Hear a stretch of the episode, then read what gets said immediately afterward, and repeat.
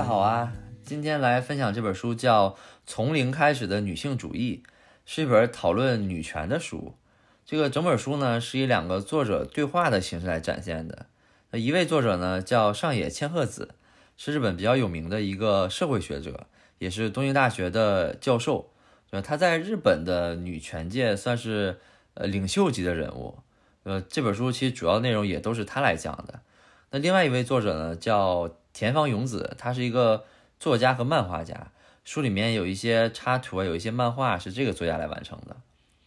呃，讲到日本女权，我觉得日本女权的现状跟国内有点像，就处于一种把女权这个事儿从后台推向前台，逐步的把它放到舆论的这个讨论场当中，处于这样一个过程。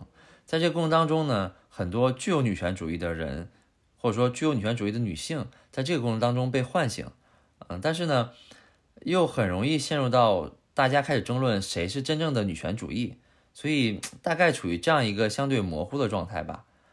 这个女权这个事儿为什么比较难？这个这本书读完之后，呃，最大的感受还是历史的原因比较大。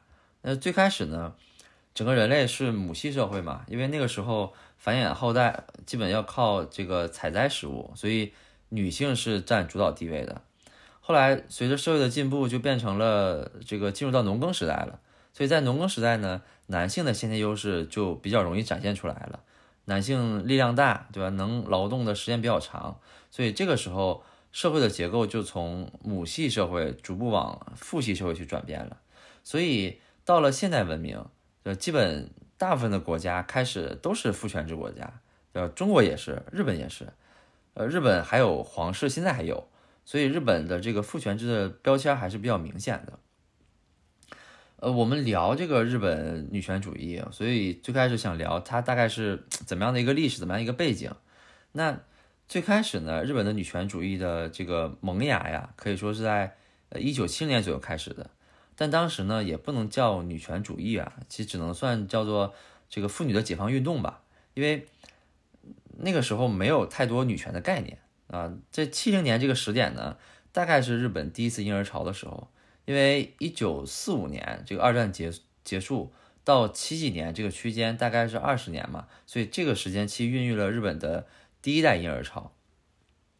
因为这代人的父母经历了战争，所以这些父母对孩子的培养是比较呃对政治漠然或者说反反政治的，所以这个是女权开始有萌芽的一个原因。呃，等到这个七几年的这个第第一次婴儿潮的后代。出生之后，其实就是日本的第二次婴儿潮了。就他们呢，比第一代来讲，更多的是经历了日本的经济泡沫，就见证了整个国家、整个整个国家经济的这种崩盘。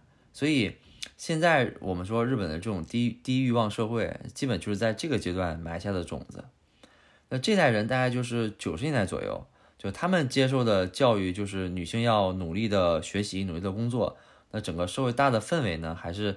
女女人要比较保守，但这个时候呢，因为受的教育开始多了一些，就开始有一些大学生自发的运动，就大学生这种思潮，去解放学生的思想，这个里面就开始有了男女平权的这个概念。呃，等到第二代这些人再生育的时候，就是我们现在说就是零零后，从零零后跨度到这个二零一零年左右这个年龄段，就他们接受的就是这种现代化的比较宽松的教育。随着互联网的发展，整个世界观也在打开，对吧？他们接受了世界各种各样的文化，所以这个时候，呃，现代化文明就从父权时代逐步的开始过渡到现在相对平和的时代。有一个数据啊，能够很好的看到这个女权逐步提升、逐步改善的一个这么这么的一个状态吧。就我们去看日本大学过去几十年的这些本科录取率。在六十年代的时候，女生的录取率是百分之五，男生是百分之二十一，所以大概是四倍甚至四倍多一点的水平。到七十年代的时候呢，女生是百分之九，男生是百分之三十三，这个时候就基本不到四倍了。然后从八十年代一直到两千年左右，女生的这个录取率就从百分之十三逐步提高到了百分之三三十四，这男生呢就从百分之三十六逐步提高到了百分之四十七，所以这个时候大家可能就是一点二、一点三这样的一个比例了。到二零一九年最新的数据是，女生的录取率是百分之五十一，男生的录取率是百分之五十七，所以基本就是持平了这样一个状态。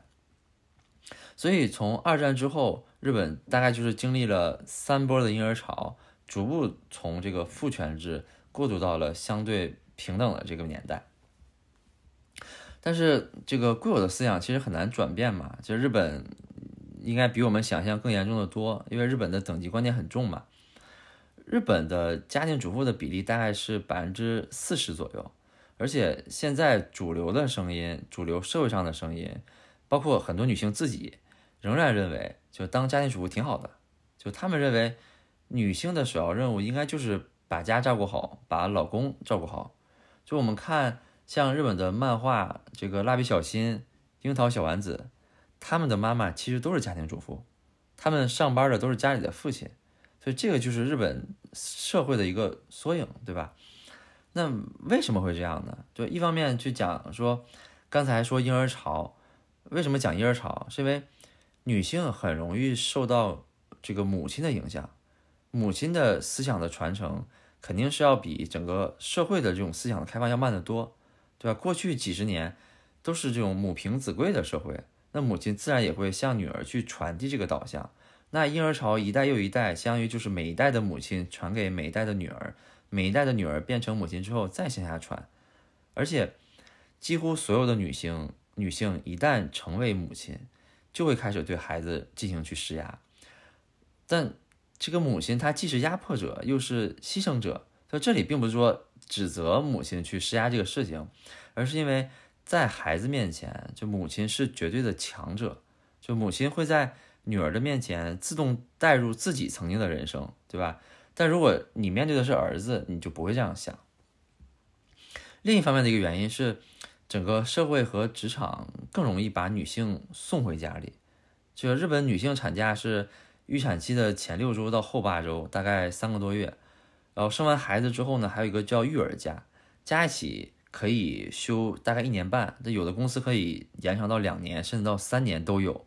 但这个好处是女性可以得到充分的休息和调养，但这个坏处就是基本长时间的年假就是把女性从职场这个核心的位置推到边缘嘛。就如果你是边缘，就给你推走了嘛。就他很难在职场上有所发展。在社会制度上，就如果妻子的收入比较低，或者说没有收入，这种是可以给补助的。而且男方还可以在这个层层面上去抵更多的税，所以这个在社会社会的制度上也间接的削弱了这个女性外出工作的积极性。嗯，如果我们回看过去三十年、四四十年，就女性到底做了哪些事情是可以值得被当做女权发展的烙印的？所以大概摘入这么几点。首先是七十年代，就女性。这个萌芽发展到到后面呢，其实日本是经历了一轮性解放运动的，就让女性第一次感受到自己的标签儿不该是这个母亲、妻子、主妇等等，而应该是成为一个完整的自我。就这一点就点醒了当时的很多人。到后面这个性解放运动其实也是挑战了父权制度下的这个处女情节，这个是女权和男权。首次正面的冲突，对吧？让女权觉得，哎，哦，原来男权也不过如此，我是可以挑战的，对吧？就然后就说到性解放这个这个事儿，大家觉得日本应该是很开放的，呃，包括我自己去涉谷涩谷的时候，路边海报贴的就是裸女，我也觉得日本是比较开放的国家。但其实日本买避孕药是需要医生开处方的，就像这种紧急的避孕药、避孕避孕药，或者说子宫内的这种避孕器，都是要。医生给了诊断之后才允许购买的，所以这个日本还是挺分裂的。OK，从七十年代过渡到八十年代，对吧？这些家庭主妇做了什么呢？他们开始这个尝试去创建这种共同托管的设施。这个托管就是指像幼儿园啊、养老院啊之类的，他们这个地区开始找这搞这些互助的行动。这些行动慢慢慢慢过渡到九十年代，这些行为就开始变成。有偿的互助了，就是你在自己家照顾老人是白干活嘛，就这个免费的，但是你去别人家照顾别人的老人就能赚钱，对吧？就主妇也可以赚钱了。就一个人的财力决定了他的自信程度，那他自信了，他对权力的渴望和争夺也就不一样了。那回到现在，就是说作者因为一直在推行这个女权主义嘛，他比较意外的是，他觉得女性的这种解放运动，或者说女权的这种这种倡导这种女权独立的主义，已经推行了几十年了，对吧？按道理来讲，应该很多人不愿意结婚，或者说。有一些就他能打动的这些具有共同特征的人，应该不愿意结婚才对。但是日本的这种婚姻的登记率并没有降低。就回头去看，就是国外的一些国家，欧美的一些国家，他们经历了这些，呃解这种妇女的解放之后，他们事实的婚姻是增加的，但是登记结婚是一定减少的。这个事实结婚是两个人搭伙过日子，就这个是变多的。但是领证是减少的，像欧美很多国家，新出生的这个小 baby 来自这些非婚生子家庭的，能够占到整个新出生人口的一半及以上。但是为什么日本女性还愿意生孩子呢？还愿意结婚呢？其实还是整个社会的导向仍然是大部分女性以结婚生子为荣，所以这个是根深蒂固的影响，很难通过几年的这种呼吁和倡导就能改变的。我们知道日本少子化比较严重嘛，其实政府也是推了很多政策，比如说一九年日本就宣布说，三到五岁的这个年龄段的孩子是可以免费上幼儿园和托儿所的，就每个月国家还会给这个家庭发补贴，大概是一千六百元人民币，大概这样一个水平。就这个东西听起来是好的，但是一般免费的东西都不太好，对吧？像虽然幼儿园是免费教育的，但它会引发。教师的收入下降，对吧？教学质量的下降，而且很多从日本人自己的角度来看啊，就谁需要把孩子送到托儿所呢？是双方都需要上班的人才需要，对吧？因为如果是家庭主妇的话，她就可以自己在家带孩子了，反而不需要送了。所以这个政策好像是帮穷人减负，但最后最大获获得最大利益的可能都是双方都上班的。但在日本，如果一个家庭男女双方都上班，那他肯定至少不算穷人家庭了，是吧？呃，书里面呢，作者还给这些家庭主妇一点建议，就他说，你如果你遇到了老公不好，假如说好吃懒做，那怎么办？在一般情况下，这个家庭主妇肯定会找人吐槽嘛，就是亲戚啊、朋友啊，就吐槽说老公这个不好那不好。那作者建议就是说，你把这些吐槽的话直接发给老公，就要总向外人外人吐槽是不会。改变现有的这种家庭情况的，就如果你能跟一个人赤裸相待，共同去孕育一个生命，那你还有什么话不能对他讲呢？对吧？呃，最后呢，聊聊什么是真正的女权主义，对吧？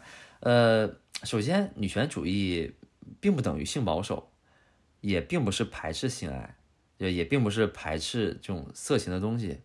那女权主义呢，更多是指自由的女性，就是她们可以。直言说不要就是不要，对吧？女权主义是这种自主申自自主申告的概概念，就只要一个人说自己是女权，那他就是女权。那就算其他人不愿意看到这个人说他是女权，你也不能阻止他说自己是女权。这样的行为其实就是女权，有一点绕啊，其实就是他可以有他自己想表达自己的权利。那女权也可以是多样的，对吧？每个人可以自成一派。现在网络上有很多人自称是女权主义者，但是他们的关注点并不在女权上面。就我发现，国内很多人其实也是这样的，就他们更关注某个人说了某些话，他配不配当女权，或者说根据自己的理解去质疑这个人到底懂不懂女权。对吧，一旦认为他不懂，就上去一顿暴锤。很多运动也是这样的，这个运动一旦开始，就很容易像滚雪球一样越滚越大，就里面滚了雪，但是也掺杂了很多的杂质。那最后我们看到雪球是变大了，但是也变得很难控制，就停也停不下来，谁也谁也阻止不了。就这个是女权接下来发展就很需要去警惕的事情。呃，最后呢，我讲一个我前段时间看到的一个帖子，啊，是一个 HR 发的吐槽吐槽帖。就 HR 说他们团队很缺人，然后最后经过层层的筛选，最终招了一个女生，但这个女生呢是已婚未育的。这个 HR 领导呢就有点不太同意，因为这个 HR 领导就很担心，这个人如果生小孩会影响他们团队的进展。呃，但是呢，这个 HR 也是个女生，然后这个 HR 呢就问了这个候选人，你有没有生育的计划？候选人说没有，所以 HR 就觉得女女生要帮女生嘛，所以他就力排公司的这种众议，给他办了入职。结果入职的第一个月，这个人就怀孕了，所以这个也是这个为什么 HR 上网来发帖吐槽这个事情。为啥想跟大家分享这个这个这个案例呢？或者说这个帖这个帖子呢？是我看了之后，我心里没有答案。我觉得这个里面的每一个人好像都没有做错，但是每个人似乎都不开心。我不知道大家对这个事儿怎么看啊？我是衷心的希望，就是无论是女权的发展，还是社会的发展，我希望在未来有一天可以让这样的问题不再是一个问题，不再会有人吐槽这样的事情。希望每个女生都能独立特别的存在。享受最美的自己。好，这期就到这里，我们下期见，拜拜。